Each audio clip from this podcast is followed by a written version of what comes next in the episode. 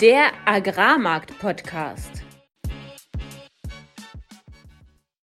Im heutigen Podcast diskutiere ich mit Christian Tilinski die Auswirkungen der Eskalation in der Ukraine, das mögliche Wiedererstarken der Nachfrage und Vermarktungschancen für Getreide und Ölsaaten. Alles, was wir im heutigen Podcast besprechen werden, sind unsere persönlichen Meinungen von Philipp und von mir und keine Anlageberatung. Herzlich willkommen am Donnerstag, dem 27. Juli um 17 Uhr. Es begrüßen euch Philipp Schilling, das bin ich, Landwirt und war zehn Jahre im internationalen Agrarhandel tätig. Und mein Name ist nicht Fabian Wirtschok und ich habe auch nicht als Energiehändler in Amsterdam gearbeitet, sondern mein Name ist Christian Tilinski und ich freue mich auf ein Kaffeekränzchen mit Philipp heute. Ja, vielen Dank, dass du heute dabei bist. Äh, Fabian ist immer noch in seinem unglaublich langen Urlaub eigentlich vermeintlich über die Ernte hinweg. Da werden wir später noch drüber sprechen, dass das nicht der Fall ist. Aber äh, grüßen ihn von hier aus äh, ganz freundlich Richtung Griechenland. Und äh, Tilly, ich freue mich, dass du heute dabei bist und äh, gemeinsam mit dir über diesen extrem volatilen Markt zu schnacken. Jetzt kommt kurz Werbung. Wir haben ja alle gesehen und auch in diesem Podcast diskutiert, wie volatil die aktuellen Märkte sind, wie viel Unsicherheit auch da ist, gerade durch die politischen Akteure. Und genau darüber haben wir mit Malte und Arne in unserem letzten Podcast gesprochen, was es für Vermarktungswege gibt. Landea von Kagel bietet da Möglichkeiten an, verschiedene Produkte wie einen Mindestpreis oder wie einen Durchschnittspreis zu buchen und damit seine eigene Vermarktung zu ergänzen. Wer darüber mehr erfahren will, hört euch doch einfach nochmal den Podcast der Folge 47 an, wo wir das alles diskutieren oder geht zur Website www.kagel.de-landea und Kagel geschrieben mit C-A-R-G-I-L-L. Werbung Ende. Marktupdate. Mativ Weizen handelt heute auf dem September-Termin mit 255 Euro. Das sind, ja, das ist nur knapp ein Euro unter letzten Donnerstag, unserem letzten Podcast. Mativ Raps handelt auf dem November-Termin mit 400 74 Euro, das knappe 25 Euro unter letztem Donnerstag. Was ist passiert? Nachdem Richtung Wochenende letzter Woche die großen Preissprünge, die wir Basis der Bombardierung Odessas und dem dann auch klaren Ausstieg Russlands aus dem Getreidekorridor zunächst abverkauft wurden, ja, nachdem es erst hochging, ging es dann zum Wochenende nochmal runter, weil einfach die Risikoprämie für einige vielleicht doch zu hoch war, kam es dann am Sonntag zu den neu erneuten Drohnenangriffen auf die Donau Donauhäfen der Ukraine, ähm, was zum einen bisher der sicherste Seeweg noch war und als Alternativroute auch für den Getreidekorridor äh, galt, sowohl für Getreide als auch für Ölsaaten aber auch direkt an der NATO-Grenze zu Rumänien liegt und damit natürlich ganz neues Risiko wieder in diesen Markt brachte. Daraufhin hat dann am Montag der Markt entsprechend reagiert. Die Preise sind ziemlich stark angestiegen, vor allem beim Weizen auf den höchsten Kurs seit März diesen Jahres. Und äh, seitdem ging es aber wieder etwas runter. Beim Weizen, wie ich gerade sagte, nicht ganz so stark wie bei den Ölsaaten. Und was diese Eskalation konkret bedeutet, werden wir noch später im Deep Dive etwas diskutieren, ist aber heute auch noch nicht ganz klar. Was haben die Funds gemacht? Das spekulative Kapital hat seine Short-Positionen an der Mativ für Weizen und auch für Raps komplett zurückgekauft, sind jetzt quasi ähm, oder haben keine Position aktuell in den US-Märkten ist das noch nicht ganz der Fall, aber auch da waren sie sehr aktiv und haben zurückgekauft. Äh, die Reports bekommen wir erst heute Abend, aber das lässt der Preisverlauf schon zu.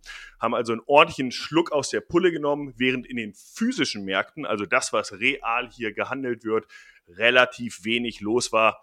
Beim Raps gibt es sehr billige Importe aktuell aus der Ukraine, was natürlich den Markt dann auch vorne gerade unter Druck setzt.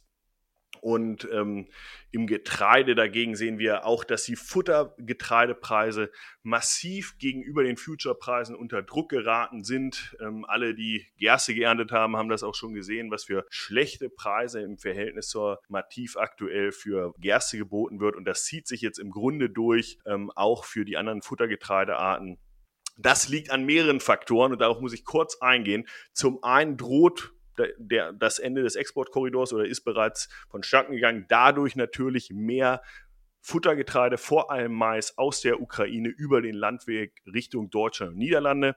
Zum Zweiten ist die Nachfrage für Futtergetreide insgesamt aktuell sehr zurückhaltend. Also wir sehen da jetzt keinen Vorstoß, dass hier die Käufer an den Markt treten. Und dann der wichtigste Punkt aus meiner Sicht aktuell ist das aktuelle Erntegeschehen. Da bekommen wir nämlich immer mehr Berichte, dass wir zwar durchschnittliche Weizenerträge sehen, allerdings mit zum Teil katastrophalen niedrigen Proteinwerten über Instagram hatte da Stefan Obermeier zuletzt über Ergebnisse aus Bayern berichtet. Vielen Dank dafür. Und gerne auch als Kommentare für unsere Folge hier oder über Instagram auch weiter eure Ergebnisse teilen.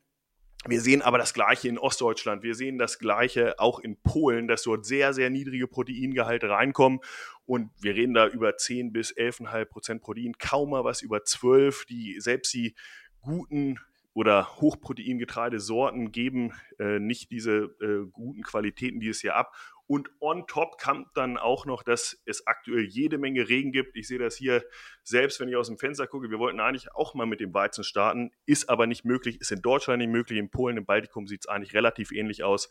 Also aktuell wird die Ernte verschoben. Durch den Regen drohen natürlich Qualitätsverluste, was Hektolitergewicht angeht und damit am Ende auch Erträge und später potenziell natürlich auch Futtergetreidequalitäten. Ähm, alles zusammengenommen schürt das natürlich die Gefahr, dass Futtergetreide am Ende in Hülle und Fülle da ist und Mahlweizen nicht. Und äh, entsprechend groß sind aktuell die Preisunterschiede. Als Händler würde ich jetzt sagen, und man muss natürlich bei der Wortwahl aufpassen, aber wenn Blut auf der Straße liegt, also wenn die Leute panisch werden, dann gibt es auch immer wieder Chancen. Also es muss nicht immer alles in eine Richtung gehen. Allerdings brauchen wir dafür auch eine wieder erstarkende Futtergetreidenachfrage. Was das alles jetzt für den Markt bedeutet, die ganzen Faktoren, werden wir gleich im Deep Dive diskutieren. Und Tilly, weil du heute mein Counterpart bist und auch so ein bisschen Fabian äh, replaced hier für, für seinen Urlaub, willst du uns noch ein paar Fakten über das Makrogeschehen geben? Dieses Jahr, diese Woche war ja ordentlich was los. Genau. Während die letzte Woche überschattet war von dem von der Beendigung des Getreidekorridors und die Angriffen auf die äh, Schwarzmehlhäfen ist diese Woche umso voller und auch ja, nach Abkühlung, zumindest im großen Teil auf der Ölsaatenseite, was wir später besprechen, haben wir jetzt wichtige ähm, äh, makrowirtschaftliche äh, Zahlen auf dem Radar gehabt. Die Woche hat angefangen mit einem sehr enttäuschenden äh, äh Standard Poor's PMI-Index in den Staaten. Ähm, gestern war die FED-Sitzung, also die US-amerikanische Zentralbank, und ähm, die haben die Zinsen erhöht. Das war im Wesentlichen erwartet äh, mit einer 97-prozentigen Wahrscheinlichkeit.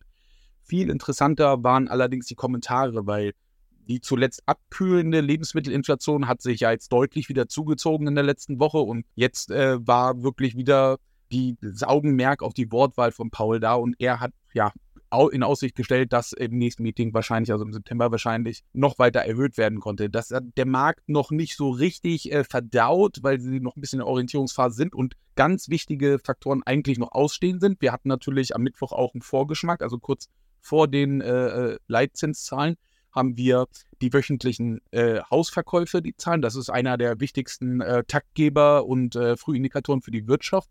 Diese ähm, ähm, ja, haben enttäuscht eigentlich. Also erwartet waren 725, was schon ein Vorgang, äh, Zurückgang von äh, der Vorwoche gewesen wäre. Und die Zahlen sind dann leicht unter 700 rausgekommen. Ähm, heute wird nochmal sehr wichtig, ähm, was äh, die Erstanträge auf Arbeitslosenhilfe in den Staaten machen. Ähm, diese sind zuletzt äh, äh, leicht angestiegen und die werden auch weiter ansteigend erwartet, moderat, aber auch hier große Überraschungen können da natürlich ähm, die Zuversicht steigen. Aktienmärkte sind im Plus wieder leicht im Plus. Wir sind aber auch auf Rekordniveaus. Das bedeutet auch immer, dass die Heuristik da auch bei den, bei den äh, ja, Teilnehmern auch hoch ist und wenn diese Zahlen äh, schlecht kommen, dann auch mal wieder ein Sell-off stattfinden kann. Summa summarum hat auch die, äh, das IMF, also der Internationale Währungsfonds, hat ähm, die ähm, ja, das Wachstum der Welt eigentlich erhöht von 2,8 auf 3 Prozent. Damit ist natürlich äh, mehr Zuversicht da. Äh, wichtiges Detail da ist, dass Deutschland ähm, für 2023 bei 0,3 Prozent negativ erwartet wird. Das heißt, eines der wenigen Länder in der Welt mit Rezession. Ähm, dennoch sehen wir auch in 2024 wieder eine Erholung da. Das spiegelt sich natürlich auch in dem äh, heutigen ähm, ähm, ähm Konsumklimaindex wieder. Das war relativ negativ und ähm, ja, das heißt, die Stimmung in Deutschland per se schlecht, aber weltweit okay, Fragezeichen auf die USA und äh, Asien boomt soweit. Also auch China wurde wieder hochgenommen auf äh, mittlerweile 5,2 Prozent und auch Indien wurde auf 6,1 Prozent erhöht. Das sind alles kleine Erhöhungen gewesen, auch irgendwo erwartet. Allerdings für Indien ähm, hier auch nochmal ein Nachtrag vom Internationalen Währungsfonds äh, die haben die 2022, das Bruttoinlandsprodukt 2022 um 7,2 äh, Prozent auf 7,2 Prozent erhöht. Und damit ist Indien natürlich das absolute Wirtschaftspowerhouse jetzt. Und ähm, ja, wie gesagt, wichtigsten Zahlen erstmal ähm, die EZB-Sitzung dann für Europa heute Abend, äh, die stattfindet. Und dann morgen auch ähm, ja, die Inflationszahlen für Deutschland. Und damit gehen wir dann ins Wochenende. Genau, und in, entsprechend war doch einiges noch in Erwartung. Ähm, wird auch spannend, wie, wie wir das jetzt auf die äh, Agrarmärkte übertragen, aber jetzt direkt rein ins Deep Dive. Deep Dive.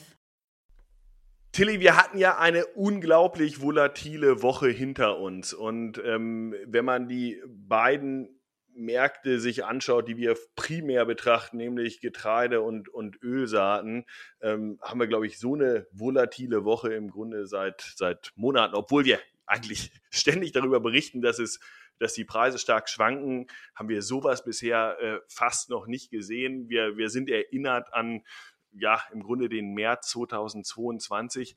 Sag erstmal, wie, wie fühlt sich das aktuell für dich an? Sind wir wieder bei einem März 2022 Event oder wo stehst du gerade marktgefühlstechnisch?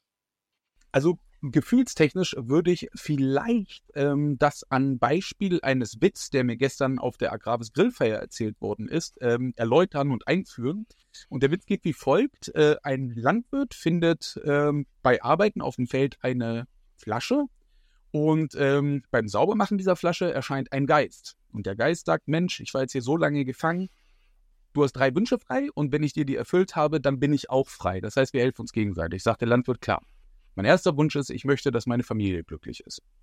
Der Geist schnipst mit den Fingern und sagt, deine Familie ist glücklich. Dann sagt er, mein zweiter Wunsch ist, ich möchte, dass meine Familie gesund ist. Dann schnipst der Geist mit den Fingern und sagt, deine Familie ist gesund. Und dann sagt der Landwirt, ich möchte, dass Raps über 500 der Geist letzte Woche schnipst mit den Fingern und der Rapspreis ging über 500. Eine Woche später, also Anfang dieser Woche, trifft dann der Landwirt diesen freien Geist äh, äh, im, im Dorf und der Geist sagt so, Mensch, na, Dieter, wie geht's dir? Dieter sagt so, ja, ja, eigentlich gut, die Familie ist gesund, die Familie ist glücklich, aber es wäre so schön, wenn du mir nochmal einen letzten Wunsch erfüllen könntest. Und der Geist sagt, ja, komm, mach was deinen Wunsch. Dann sagt der Landwirt, ich wünsche mir, dass Raps über 500 geht. Und dann sagt der Geist, wieso? Das habe ich dir doch letzte Woche schon erfüllt. Ja, aber diesmal verkaufe ich auch. direkt, das direkt Salz in die Wunde für jeden, der nicht verkauft hat. Aber dazu muss man auch sagen, wir haben auch letzte Woche ziemlich stark dazu geraten, sich zumindest mal die Rapspreise anzuschauen. Aber im, im Grunde sagst du, äh, okay, das war für dich ein Event, das so nicht die Tragweite hat wie, äh, wie letztes Jahr? Exakt. So, wir haben natürlich auch eine Veränderung äh, äh, dieses geplatzten Deals. Also ähm, du hast angesprochen die Volatilität und ich finde die Volatilität als solches immer ein sehr gutes Konzept, weil die Volatilität ist etwas in die Zukunft äh, guckendes und auch etwas vermutendes, also nichts Gewisses. Und äh, diese Volatilität muss validiert werden. Ähm, das hat äh, beim ersten Ausbruch des Krieges war es natürlich völlig unklar, was passiert jetzt. Ja, das heißt, äh, die Leute haben Deckung genommen. Die haben Ware gekauft und auch im Ölbereich, im Getreidebereich mehr Ware, als sie brauchen, weil sie einfach Angst hatten vor dem Versorgungsengpass. Das hat diesmal nicht stattgefunden. Du hast das gesehen, auch in den Tendern. Selbst letzte Woche in dem, äh, äh ich weiß nicht, das war, glaube ich, der Iran-Tender, wurde einfach nichts gekauft, weil gesagt worden ist, Mensch, das ist uns zu teuer. Das heißt, äh, es wurde keine zusätzliche Nachfrage generiert und damit ist die Volatilität nicht bestätigt worden. Für Ölsaaten insbesondere wissen wir ja schon seit Jahren, dass wir, also seit anderthalb Jahren zumindest, dass wir fundamental äh, überhang sind. Das heißt, wir haben eigentlich ein größeres Angebot, als die Nachfrage ist. Jetzt sagen die Leute, ja, aber warum ist Raps nicht hochgegangen?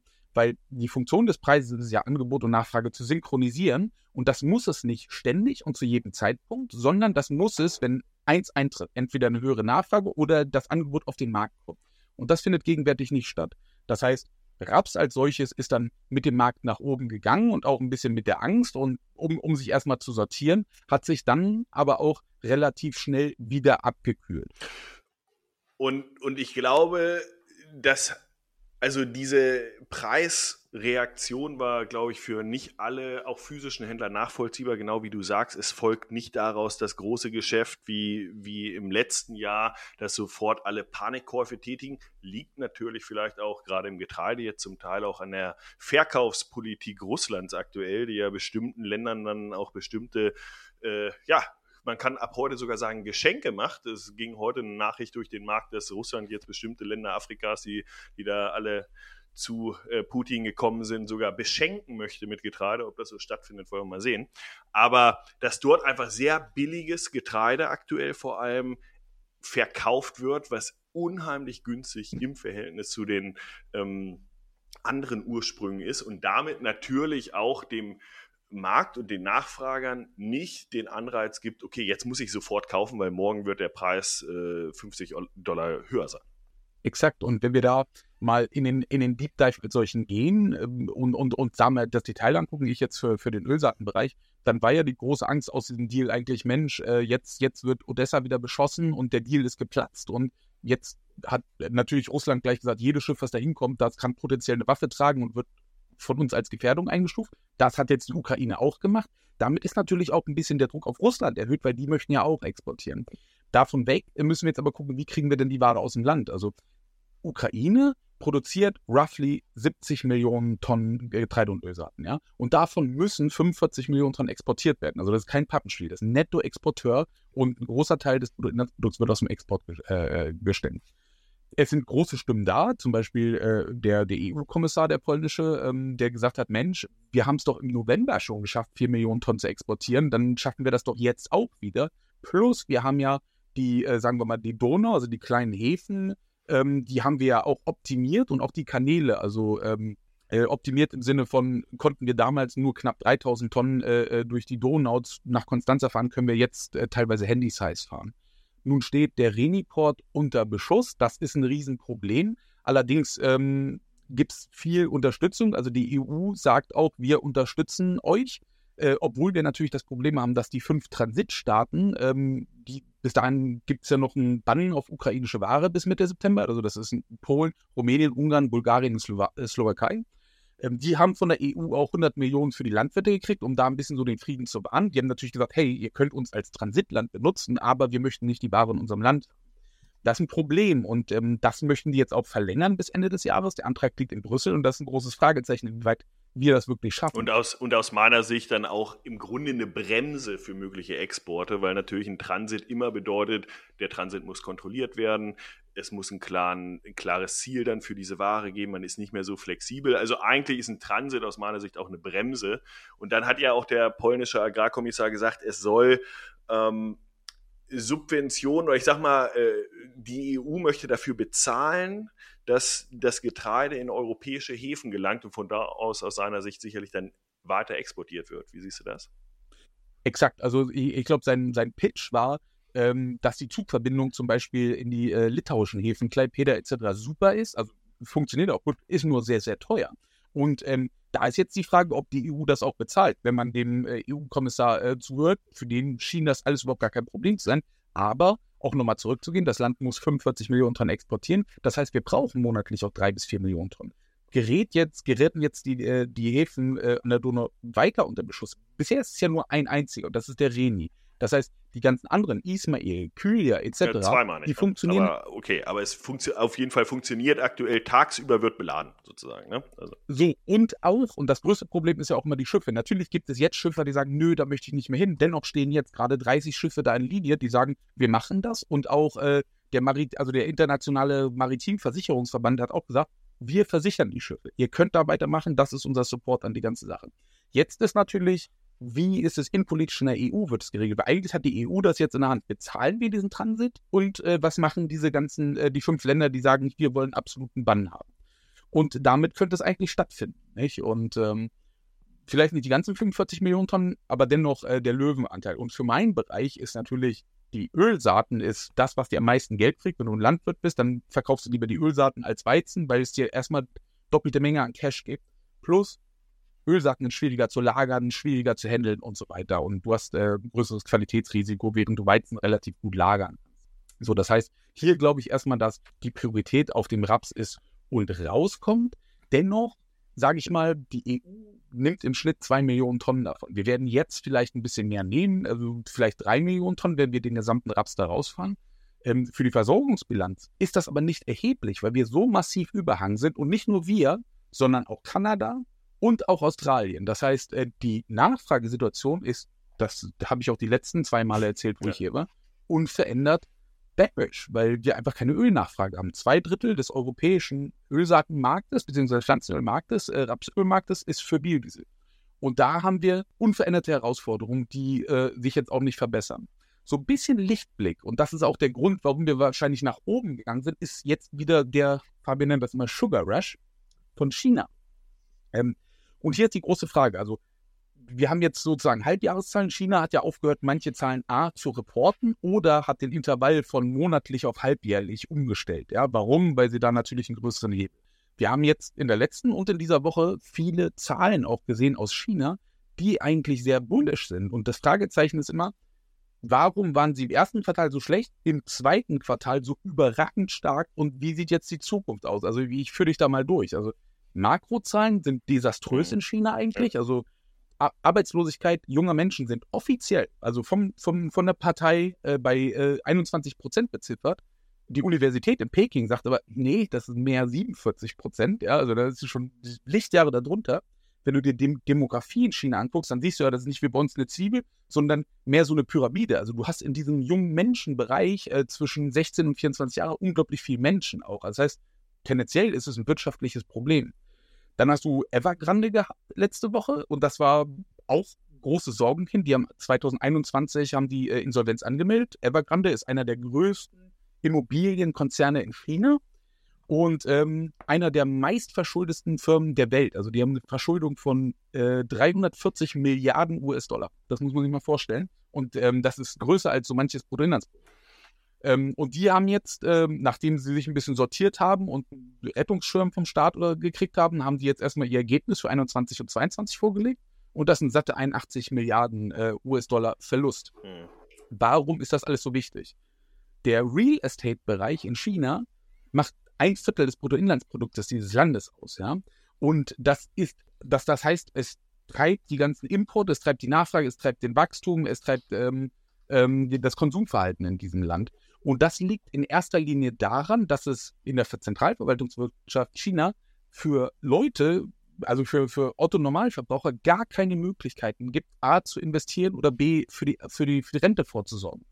Das heißt, du hast keinen Zugang zu Aktien, also wenn ganz schwer und der wird relativ manipuliert auch und äh, wird willkürlich festgesetzt, ausgesetzt etc. Das heißt, da ist gar kein Vertrauen in diese Märkte und für die meisten Teile äh, gar kein Zugang. Ähm, du hast keine Verzinsung auf Einlagen. Das heißt, äh, im Endeffekt äh, frisst die Inflation dein Geld weg dort. Du hast keine private Rentenvorsorge da. Ähm, und du hast ganz so, so eine unglaublich hohe Schlagzahl an Insolvenzen von Geldhäusern das Geld ist dann weg. Es gibt da keine Einlagensicherung. Das heißt, was die äh, in China machen, ist, die investieren in Wohnungen. Also die werden auch nie ausgestattet, weil eine ausgestattete Wohnung hat ja dann schon wieder eine Komplikation. Wenn der Käufer die Ausstattung nicht mag, dann hat es ein weniger Wert. Das heißt, es stehen Hochhäuser, wo noch nicht mal Sanitärinstallationen oder, oder, oder Strominstallationen drin sind. Die jungen Leute kaufen sich das als Altersvorsorge. Der Staat subventioniert diesen ganzen Apparat, weil es einfach das Rückgrat der chinesischen Wirtschaft ist. Und das macht es eigentlich so äh, kritisch, was jetzt gerade mit Evergrande äh, äh, passiert, einer der größten in diesem War, war ja so. letztes Jahr auch schon mal oder vor anderthalb Jahren ein Riesenthema, letztes Jahr. Das genau, war die Insolvenz. Genau. Genau. da, da ja, hatten die wir hier auch schon intensiv drüber diskutiert. Die Frage ist ja immer, wie groß sind die aktuellen Implikationen? Klar, da, da schwelt, sag ich mal, so ein so eine Rezession, wie wir sie, glaube ich, noch nie gesehen haben oder 2008 das letzte Mal.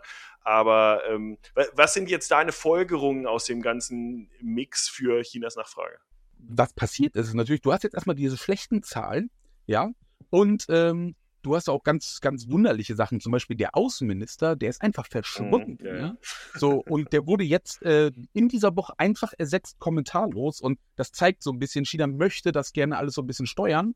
Ähm, die, die Schweine, also das Problem ist so ein bisschen, dass, äh, dass Pläne gemacht werden und wenn die nicht eingehalten werden, muss korrigiert werden. Und das ist jetzt gerade so, also China möchte ein bisschen die Schweinebestände kontrollieren und die steigen überraschend stark. Also die Ferkelproduktion steigt und die Schweine, die jetzt in die Mast geht, die steigen rasant an, also im Halbjahr teilweise äh, 5 äh, bis 9 Prozent. Und da hat äh, das Agrarministerium gesagt, stopp, ihr müsst die Schweinebestände reduzieren. Ja, natürlich, weil die müssen auch ihr Importverhalten äh, managen. Witzig ist jetzt allerdings, dass wir gesagt haben, sie hatten keine Schweinemarge und keine Crushmarge und das war, war auch immer die Erwartung der Welt, ja, okay, dann muss ja der Markt runtergehen. Jetzt kommt aber eigentlich so ein bisschen raus, dass, wieso baust du sonst Bestand aus, weil die Marge wahrscheinlich mhm. doch besser ist. Die ist uns unbekannt. Die reportete Marge ist katastrophal, ja. Aber sie verdienen vielleicht trotzdem Geld, so ungefähr. Und, äh, offensichtlich, ja. offensichtlich. Also du produzierst nicht mehr, wenn der Staat ja. dir sagt, produziere weniger oder wenn die Marge negativ ist. Das heißt, da ist so ein bisschen Unklarheit oder es gibt viel zu große regionale Gefälle. Und auch die Cashmarge, die hat sich jetzt wieder ins Positive gedreht für Soja.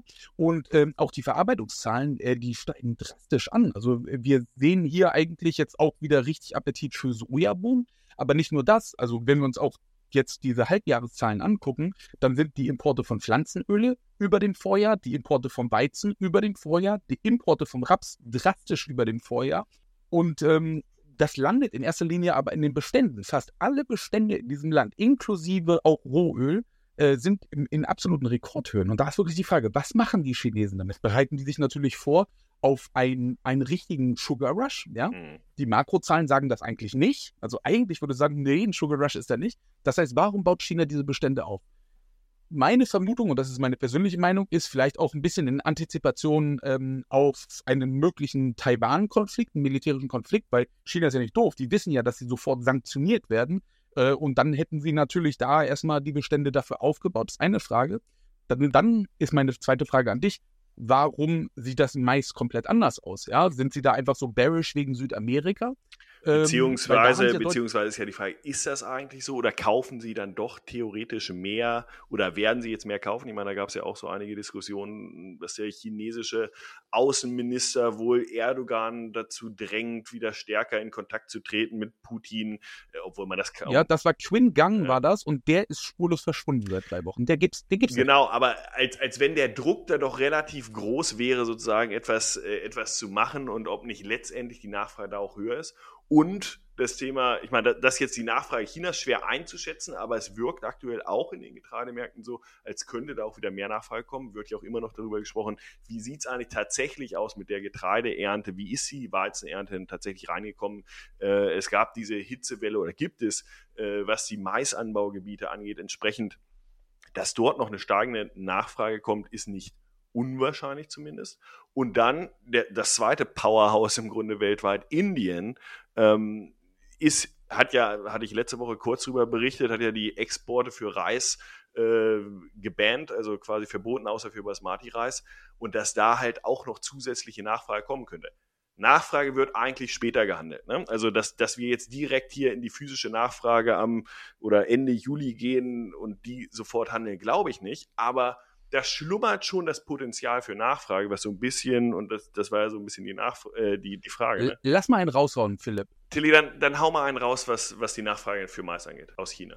So, meine, und das, das ist eine These, die ich jetzt aufstelle. Also die Maisimporte in China sind gefallen, also um 12 Prozent unter Vorjahr für die erste Hälfte. Und wir haben ja auch diese reihenweise US-Mais-Stornierung gesehen. Wir haben oft schon in diesem Format gesprochen über die politische Agenda, dass wir sagen, okay, wir versuchen so wenig wie möglich aus der USA zu holen und uns alternative Quellen und selbst effizienter zu werden. Klar, das ist ein Long-Term-Play.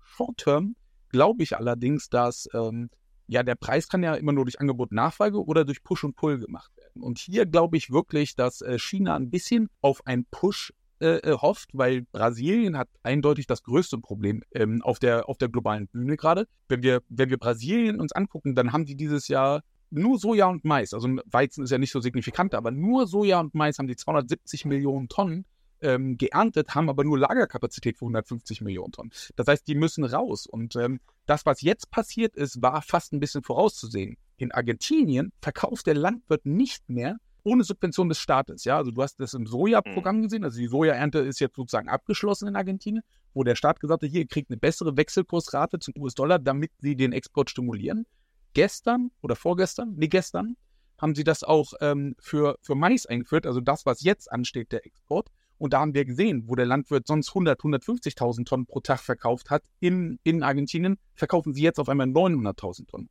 So, das macht einen massiven Druck A auf die USA, B auf Brasilien, die raus müssen. Die haben da 120 Millionen Tonnen, die sie nicht lagern können, faktisch. Das heißt, die müssen sich irgendwo in den Markt einpreisen. Und ich meine, mein, also ich glaube, das ist der Ketchup-Tuben-Effekt.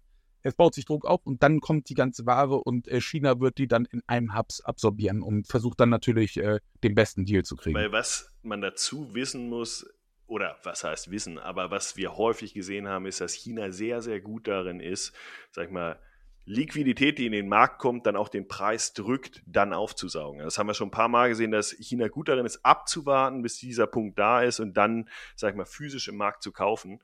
Und das würde dazu passen, ne? ob es dafür halt einen großen Dip braucht oder ob einfach nur die Preise für physische Ware dann in Südamerika beispielsweise in Relation zu den Future-Märkten extrem günstig sind, äh, das, das wird man dann sehen. Ich meine, das sehen wir ja auch hier vor Ort, dass einfach physisch gegenüber Future-Preisen halt die Erwartung, Future-Preise, Erwartungen in die Zukunft, physische Ware, das, was heute stattfindet, halt sehr unterschiedlich sind. Das meinst du ja auch vorhin, dass das einfach nicht das gleiche ist wie letztes Jahr, dass dass ich erst noch nachholen muss, aber, und da kommen wir, da runden wir das Ganze vielleicht auch wieder ab, was noch kommen kann. Also es spricht einiges dafür, dass wir hier nochmal Druck sehen aus meiner Sicht, einfach durch die Menge der physischen Ware, die, die jetzt die nächsten Wochen hier in, eigentlich bei allen Commodities an den Markt kommt. Inwieweit das die Future-Märkte mitnimmt, das, das wird man sehen, aber die schlechten Prämien drücken das ja heute eigentlich schon aus. Und dann ist halt die Frage, zieht dann die Nachfrage an? Und häufig fühlt es sich dann alles so bearish an, dass man das quasi nicht glaubt, aber ich glaube, wir haben beide zum Ausdruck gebracht, dass es hier noch Potenzial gibt. Ob es das Potenzial natürlich in Europa gibt. Siehst du noch Hoffnung für Europa?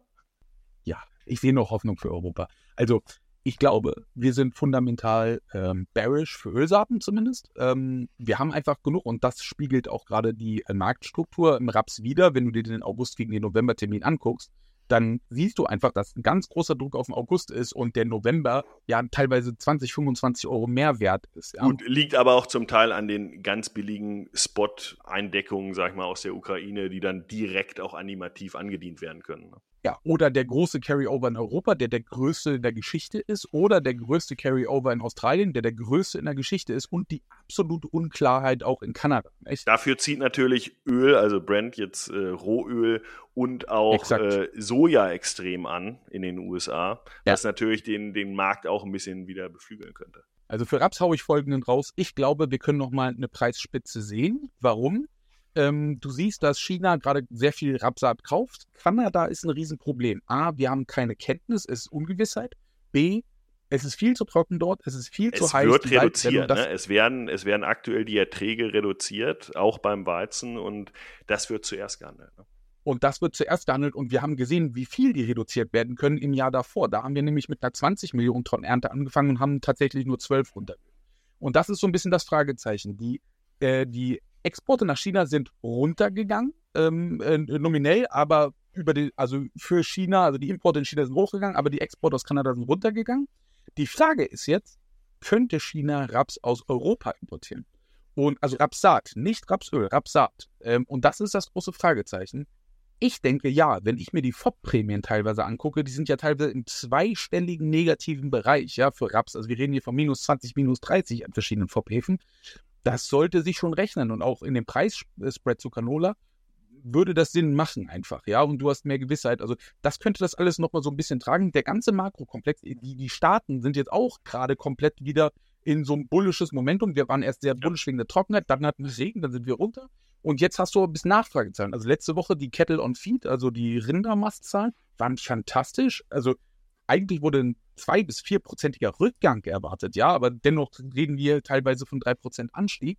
Ähm, das heißt, das unterstützt den Schrotmarkt. Ähm, Sojaschrot sind 80 Prozent sind äh, aus der Bohne sind Sojaschrot, aber auch äh, die US-Biodieselproduktion fragt nach ohne Ende. Also allein in diesem Jahr, also für die, für die erste Hälfte des Jahres, liegen wir jetzt schon ein Drittel über dem Vorjahr oder über Vorjahreszeitraum ja. und da wird noch mehr kommen. Okay, jetzt sagen einige Leute, okay, das ist aber hauptsächlich HVO. Ja, aber es ist supportive. Und das siehst du auch, das Sojaöl in der USA wird 500 US-Dollar über Brasilien gehandelt. Irgendwann wird es, aber macht ja gar keinen Sinn, weil die Ware wird drücken, also Südamerika wird in den Markt drücken und irgendwann, und ich glaube, jetzt kommt der Schlüssel auch zu unserem einheimischen Markt, weil jetzt ist der Landwirt ja auch noch relativ okay, weil er sagt so, okay, du hast auf August nur 350, aber ich kriege ja fast 380 auf November. 400, ja. Das heißt, ich lagere das und du kannst das managen. Bis zum bestimmten Grad. Irgendwann muss der, die Landwirtschaft in ganz Europa auf den Markt kommen und die Ware im großen Stil vermarkten, weil historisch sind wir niedrig verkauft. Und wenn das kommen wird, dann ist das, was ich eingangs gesagt habe, der Preis ist eine Funktion aus Angebot und Nachfrage.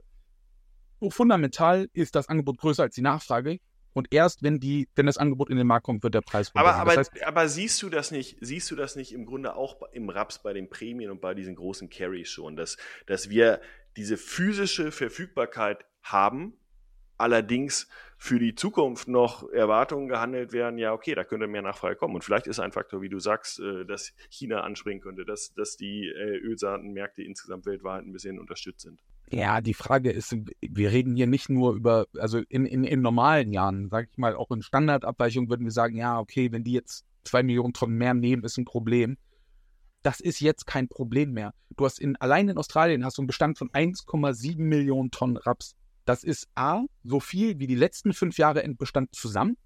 Und sagen wir mal, vor fünf Jahren war die Ernte gerade mal zwei Millionen Tonnen groß. Das heißt, und das ist eine Insel. Und, und Australien, das darf man auch nicht vergessen, ist unglaublich vulnerabel für klimatische Veränderungen. Das heißt, die sind nicht blöd und sagen, oh ja, wir haben jetzt so ein tolles Jahr gehabt. Ja, wir hatten auch drei La Niñas in Folge und wir investieren jetzt Millionen mit einem Payback von 25 Jahren. Werden sie nicht machen. Das heißt, faktisch haben wir da auch ein Lagerproblem und die Ware muss auch auf den Markt kommen. Ja, und ähm, ja, und Europa will ich gar nicht sprechen. Du hast verschiedenste Zahlen. Also ich habe noch nie so große Abweichungen gesehen in den SD-Erwartungen für Europa. Ja, du hast selbst die Bilanzen. Europäische Kommission, ja, für die Bilanzen, genau, Versorgungsbilanzen. Die Europäische Kommission, die haut gar nicht die tatsächlichen äh, äh Importe rein, weil sonst ihr S&D gar nicht, also ihre, ihre Bilanz nicht mehr aufgeht. Das heißt, die rechnen dann mit 5,1 Millionen Tonnen, werden wir schon wissen, wir haben ja schon 8 Millionen Tonnen. Also ja? ich glaube, äh, wer es jetzt nicht verstanden hat, der hat es jetzt nochmal äh, auf dem Silbertablett bekommen. Wir müssen diese Preisspitze mitnehmen, wenn sie sich bieten. Sie könnten sich nochmal bieten. Ich glaube, das ist auch bei rumgekommen. Definitiv. Dass, dass wir hier weiter Schwankungen sehen werden, dass der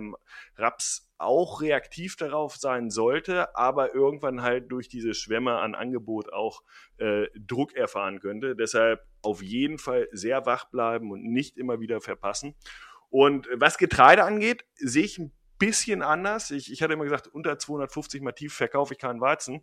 Ähm, wir sind da drüber wieder. Ähm, ich glaube, wir können, wir sehen insgesamt ein höheres Niveau. Ich würde einfach dieses Niveau aktuell bei, bei engeren Bilanzen weltweit auch hochnehmen und nicht mehr irgendwie 200 als Untergrenze sehen, sondern ich, ich würde die erheblich höher sehen, aber sollten auch nochmal zwischendurch einen Erntedip sehen. Ähm, davon muss man sich nicht komplett verunsichern lassen, aber diese schlechten Prämien sagen das schon mal voraus, dass es den auch geben könnte. Und dann ist halt ganz wichtig, dass wir diese Nachfrage, die wir diskutiert haben, auch sehen. Also auch da, wer nicht alles auf eine Karte setzen möchte, bitte diese aktuellen höheren Preise dann auch mal mitnehmen, sich genau angucken, wie sind die relativen Preise zueinander. Und mit diesem, ich glaube, insgesamt differenzierten Überblick, aber Tilly, zuletzt auch du, ja, du hast jetzt einen rausgenommen natürlich auch. Also ich glaube, dass Levels über 450 grundsätzlich sehr gute Vermarktungsniveaus sind, weil diese erzeugt worden sind aus anderen Gründen und nicht aus intrinsischen Rapsatgründen da will ich auch nochmal anknüpfen an die äh, äh, Folge, wo Malte und Arne drüber gesprochen haben, dass eine gute Vermarktungsstrategie so äh, eine sukzessive Vermarktungsstrategie ist. Und ich denke, auch jetzt auf Novembertermin, wenn wir 480 sehen, das ist ein guter Startpunkt, Teilvermarktung zu machen. Also ich glaube, alles über 450 sowieso, 480, eine 500 schließe ich nicht aus. Aber, und ich weiß, da stehe ich jetzt auch äh, äh, nicht mit vielen, aber ich sehe den Markt sogar bei unter 400 mittelfristig. Das werden wir sehen und auch weiter diskutieren. Tilly, vielen Dank, dass du heute da warst. Ich glaube, eine erkenntnisreiche Diskussion ähm, für alle, die im Markt aktiv sind, aber auch für alle, die jetzt an Vermarktung denken bei diesen Regentagen. Ähm, ich wünsche allen viel Glück und dass sie auf die Äcker kommen und die Ernte gut einfahren. Und in diesem Sinne bis nächste Woche. Wenn euch die heutige Podcast-Folge gefallen hat, dann lasst uns gerne einen Like, einen Kommentar auf Instagram da, teilt die Folge und wenn ihr spannende Interviewgäste habt oder selbst gerne einmal in die Show kommen wollt, dann schreibt uns über Social Media oder an studio.agrarmarktpodcast.de.